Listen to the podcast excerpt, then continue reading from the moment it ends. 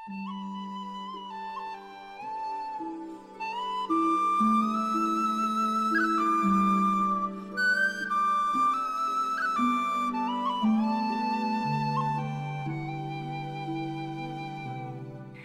家好，我是佳佳，And I'm Nana. 欢迎收听家里家外。Welcome to Jolly Jawai. 娜娜，你知道今天是什么日子吗？I have no idea. Is it a special day? 啊，今天是泰坦尼克号沉没一百零四周年。 Ah, the Titanic sank 104 years ago today. Have you seen the movie? 我当然看过呀，《泰坦尼克号》这部电影在中国很流行的，它承载了整整一代人的记忆和青春。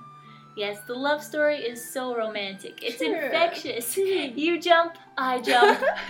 不过今天我们的话题貌似有一些沉重了，我们要谈谈交通事故。 yes, traffic accidents are serious, but it's also a good thing to know some common sense so we can do our best to avoid them. 嗯，我们希望能让你了解一下自救小常识，提高自我保护意识。 So let's start today's show. 其实，Jack、Rose 等许多出现在泰坦尼克号中的角色，在现实生活中是不存在的，反倒围绕他们身边的一大群配角的故事却是真实的。 Really, which characters from the movie were based on real life people? 不知道你还记不记得，泰坦尼克号中有一个设计师。电影中呢，他是一个谦和友善的知识分子。在泰坦尼克号撞到冰山之后，他很果断地向船上的负责人分析，船将在几个小时之内沉没。电影中的他选择最后在一等舱的吸烟室里，站在大钟前面等待死亡的到来，为他没有把船建得更牢固而自责。最后呢，他和船一起沉入了海底。Yes, that was a very moving part of the movie. 嗯，现实生活中也是一样。据一位幸存的乘务员小姐透露，当这位设计师意识到危险来临之后，选择把生存的机会让给女人和小孩，自己则坦然面对死亡。 He was really a hero. Hmm. When they were evacuating the Titanic, there was a principle women and children first. 其实并不是，一二等舱有儿童三十二人，只有一人死亡；而三等舱呢有七十五人，却有五十五人死亡。生存的人呢，大部分是跳下水之后才搭上救生艇的。Ah, that period, society was quite hierarchical. First class, second class, and third class passengers were treated differently. 嗯，是啊，hierarchical 等级分化严重。一等舱的生还率是百分之六十，二等舱呢百分之四十四，而三等舱呢只有百分之二十六。当时作为社会等级的舱位，成了生命的筹码。 It's not fair. Hmm. You know, I heard the last survivor died in 2009 at the age of 97. When the Titanic sank, she was only two months old. 哦，其实我觉得所有的交通事故当中最可怕的要数空难了，因为生还的可能性太小了。Actually, British researchers did a crash test using a 170-seat Boeing 727 in the Sonoran Desert. The crash test results tell us that if people have their seatbelts fastened and are in the appropriate protective posture, that more than 70% of the passengers would be able to escape unharmed. 哦，这个实验太棒了！为了最大限度地还原空难场景，英国的研究者用了一架一百七十座的波音七二七在墨西哥的索诺拉沙漠进行实验。实验的结果告诉我们，在系好安全带并采用适当的保护姿势的情况下，超过百分之七十的乘客都能逃过一劫。那不幸的百分之三十是什么原因呢？While the front of the plane usually crashes to the ground first, so first class passengers are faced with the most difficulty when trying to escape.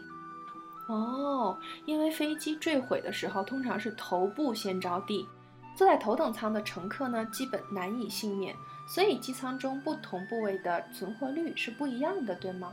Yes, in the wing rear seats, the average survival rate is the highest at 69%.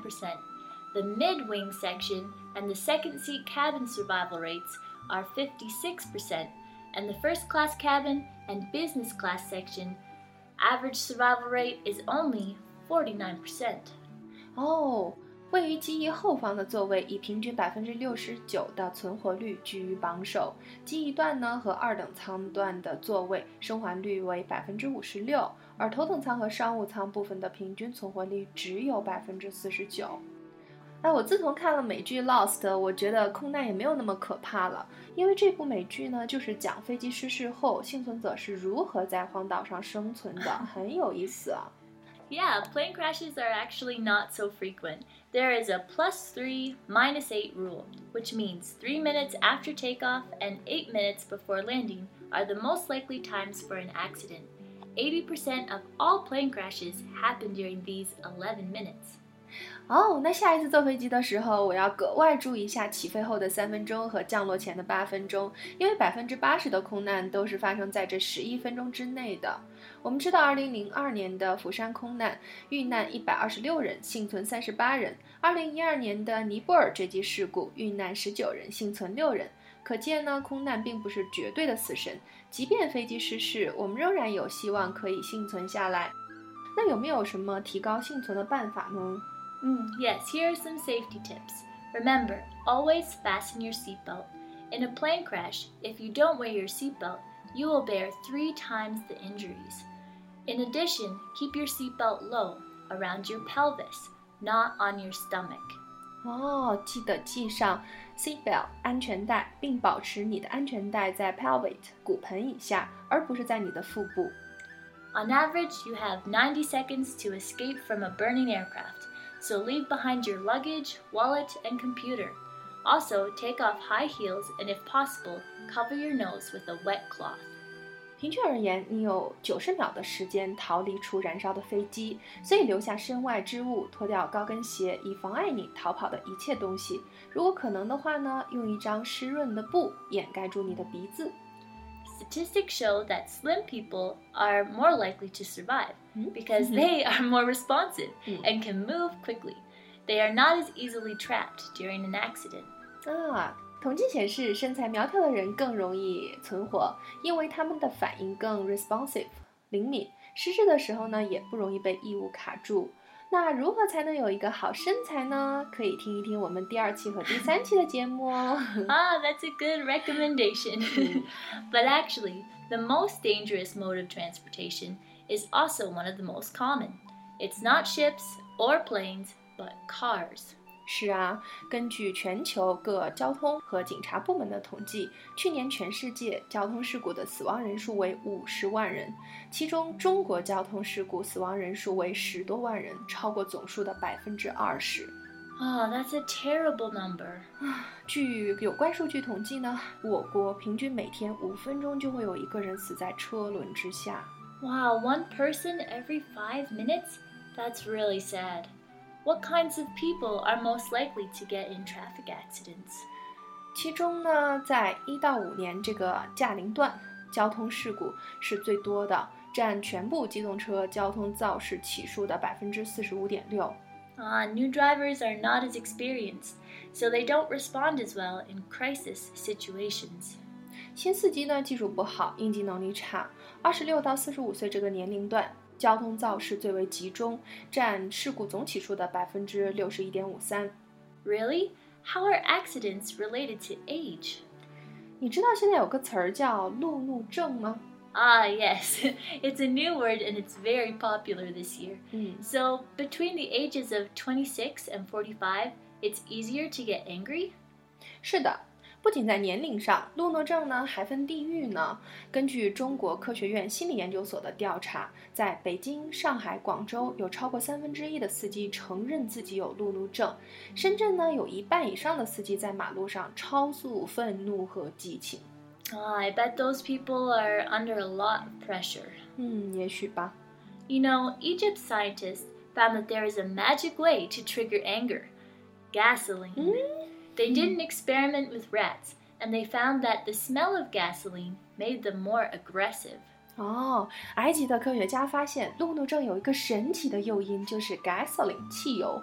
他们用老鼠做实验，得知汽油味儿会让老鼠变得 aggressive 有攻击性。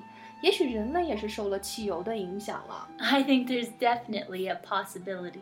其实汽车的私密性让人很容易现出原形。美国人做实验显示，开敞篷车的人就不那么容易频繁地按喇叭。Yes, but it's not yet known why this is the case. 据说呢，现在找对象一定要看另一半的朋友圈、淘宝记录以及违章记录。想看清楚一个人的本质，坐在他的车里二十分钟就够了。Ah, that's a new and interesting standard of spouse selection. 嗯 It is important, though, to see how someone reacts when they are under pressure. 啊，过去三年呢，交警处理路怒症引发的违章行为为一亿次，谁都不差这几秒钟，跟生命相比，时间便宜多了。 Oh, so take your time and cherish your life. 好啦，今天的节目就到这里。如果你喜欢我们的节目，可以关注我们的微信公众号，也可以在 iTunes 的播客、荔枝 FM、喜马拉雅 FM 中播放、订阅或评论。感谢你的收听，下周见喽！See you next time.